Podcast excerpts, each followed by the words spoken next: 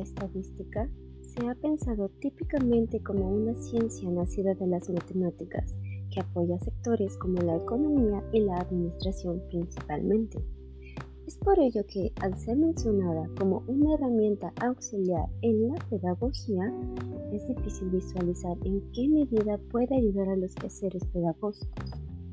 En el siguiente podcast explicaré un poco la importancia de esta herramienta en el quehacer pedagógico.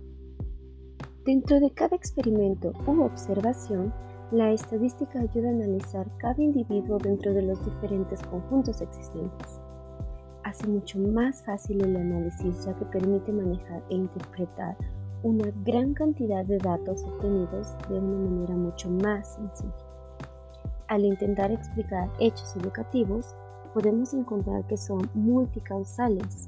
Es por ello que la estadística es la mejor herramienta para comprenderlos.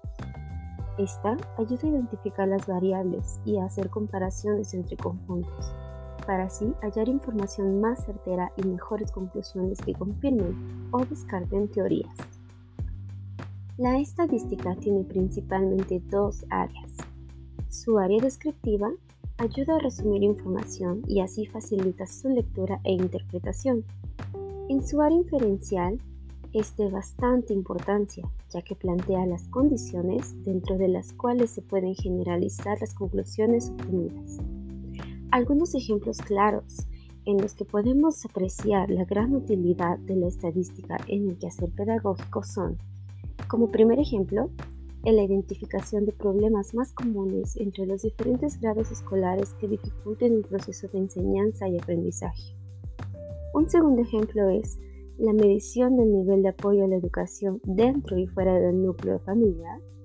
Y por último, en el seguimiento y evaluación de las soluciones aplicadas a problemas escolares identificados y seleccionados previamente para evaluar si satisface o no las necesidades identificadas y en qué medida se logra el objetivo.